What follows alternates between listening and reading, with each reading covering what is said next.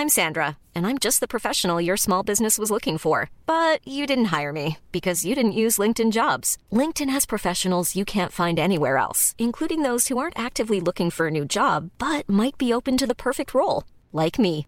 In a given month, over 70% of LinkedIn users don't visit other leading job sites. So if you're not looking on LinkedIn, you'll miss out on great candidates like Sandra. Start hiring professionals like a professional. Post your free job on linkedin.com/people today.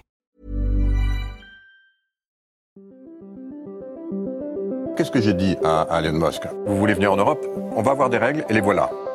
Il faut que nous ayons un cloud souverain. La tactique TikTok, opacité, addiction et ombre chinoise. Est-ce qu'on est en train de vivre une révolution? Moi, ce que je dis, c'est que la révolution a déjà eu. L'IA est déjà là, elle est déjà omniprésente absolument partout, et le monde ne s'est pas effondré. Signaux faibles, le podcast de siècle digital qui décode l'actualité du numérique.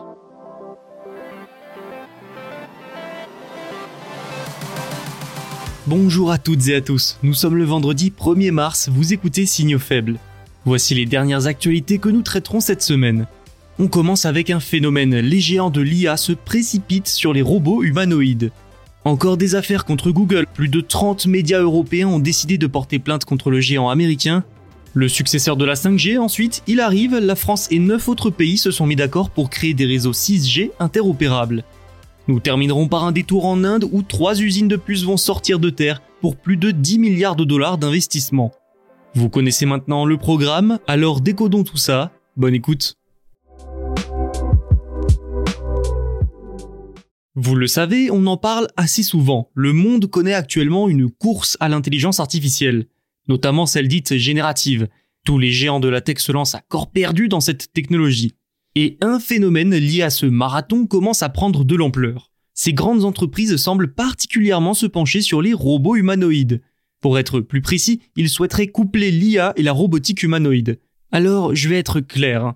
Ensemble, ces deux technologies pourraient bien révolutionner plusieurs secteurs, à commencer par la robotique, bien sûr, mais aussi le marché du travail. À ce sujet, la dernière actualité dont nous avons parlé dans Signaux Faibles, ce sont les récentes performances de Figure AI, startup fondée en 2022. À elle seule, elle illustre parfaitement l'engouement pour les robots humanoïdes des géants de l'IA. Auprès de Microsoft, OpenAI, Intel ou encore Nvidia, elle a récolté pas moins de 675 millions de dollars. Son robot, humanoïde donc, est pensé pour réaliser des tâches pénibles, comme le transport de charges lourdes. Son concept séduit à tel point qu'elle a même déjà un accord avec BMW pour déployer ses robots dans l'automobile. Et avec OpenAI, Figure va développer les modèles d'IA pour ses robots. Peter Welinder, vice-président chargé des partenariats d'OpenAI, a expliqué qu'il voit avec Figure une voie pour explorer ce que les robots humanoïdes peuvent réaliser lorsqu'ils sont alimentés par des modèles multimodaux très performants. Fin de citation.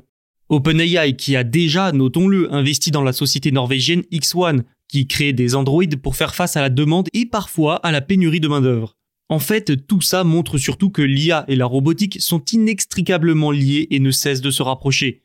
Ce genre d'investissement dans la robotique des géants de l'IA devrait donc se multiplier. L'intelligence artificielle pourrait permettre à un robot humanoïde d'interagir avec les humains et de raisonner dans un certain sens. Bref, le potentiel est immense.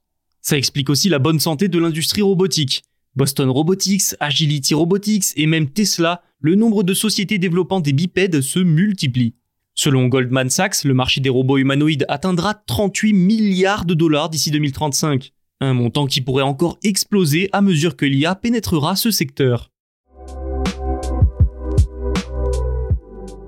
Décidément que le temps est agité du côté de Google. Cette fois, le géant américain est la cible d'une trentaine de médias européens comme l'allemand Axel Springer derrière Bild et Politico qui ont décidé de porter plainte devant un tribunal d'Amsterdam.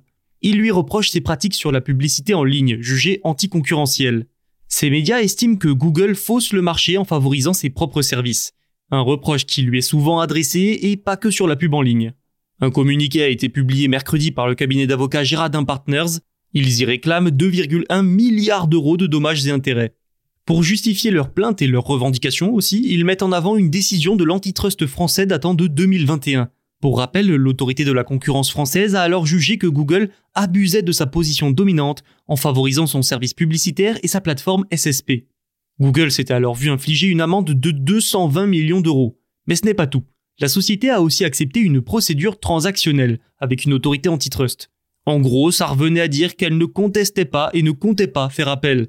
C'est important parce que c'était une première. Ça voulait aussi dire qu'elle devait corriger en France ses pratiques. Le géant du numérique avait même affirmé vouloir étendre certains changements au reste du monde. Mais alors, pourquoi 32 médias européens portent plainte aujourd'hui?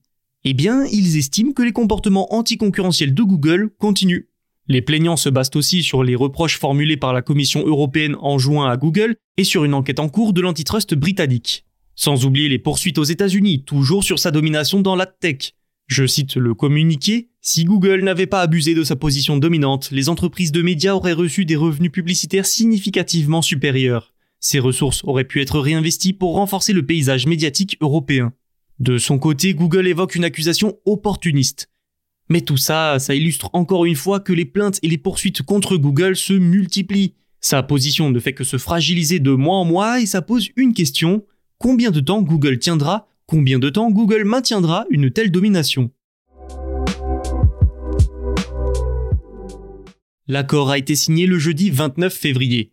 Le ministère de l'économie a annoncé un accord international pour des principes communs concernant le développement de la 6G. Aux côtés de la France, il y a l'Australie, le Canada, la Finlande, les États-Unis, le Japon, la Corée du Sud, la République tchèque, le Royaume-Uni et la Suède. Ces États se sont tous engagés à, je cite le communiqué, adopter des politiques et un cadre en faveur d'une connectivité pour les réseaux du futur qui soit ouverte, gratuite, mondiale, interopérable, fiable, résiliente et sécurisée pour un avenir plus inclusif, durable, sûr et pacifique. C'est là une étape cruciale vers la mise en place de ce nouveau réseau. Le but, c'est que ces futurs réseaux soient compatibles avec la sécurité nationale et la protection de la vie privée.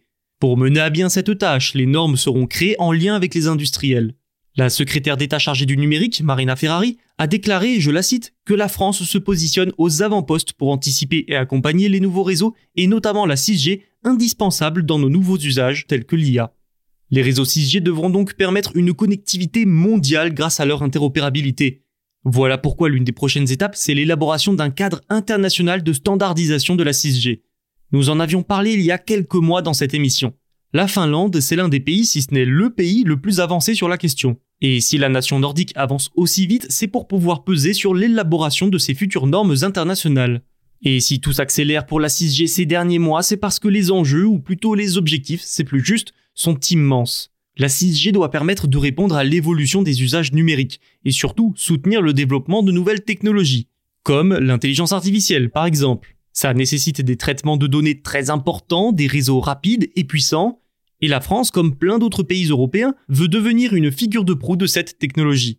Ces réseaux aideront aussi au développement d'applications dans l'industrie ou bien dans la santé, des secteurs où les temps de latence peuvent coûter très cher. Enfin, l'enjeu pour tous ces pays signataires, c'est d'être les leaders des normes 6G pour imposer leur vision, notamment face à la Chine. L'Inde accélère sur les semi-conducteurs le sous-continent a approuvé la construction de trois usines de puces grâce à des investissements de plus de 15 milliards de dollars. C'est le reflet de son ambition, devenir un pôle de cette industrie. Un communiqué du gouvernement publié jeudi explique qu'avec ces unités, notre pays développera des capacités de fabrication de puces. Les technologies avancées seront développées localement en Inde. Comme bien d'autres nations, l'Inde tente d'attirer les géants des puces pour se hisser au niveau des États-Unis, de Taïwan et de la Corée du Sud. Pour l'une des usines qui nous intéresse ici, le géant local Tata s'associe au taïwanais PSMC, et non pas TSMC. Un investissement de près de 11 milliards de dollars. PSMC possède déjà 6 fonderies à Taïwan. En revanche, cette usine ne créera pas de puces très avancées. Elle se concentrera sur une taille de 28 nanomètres, important pour l'automobile par exemple. Mais les meilleures puces atteignent aujourd'hui les 5 nanomètres, voire moins. Tata est aussi derrière la deuxième usine, à 3,26 milliards de dollars. Elle développera des technologies avancées de conditionnement de semi-conducteurs utiles là encore pour l'automobile.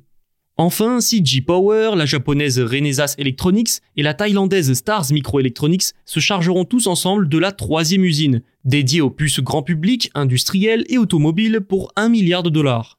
Les constructions débuteront cette année. Ce qu'il faut retenir, c'est que l'Inde tente de profiter du fait que beaucoup de sociétés partent de Chine et cherchent à investir. Le pays a approuvé la création d'infrastructures de micro en 2023 déjà, mais il ne faut pas non plus oublier que l'Inde est en plein développement et que c'est le pays le plus peuplé du monde.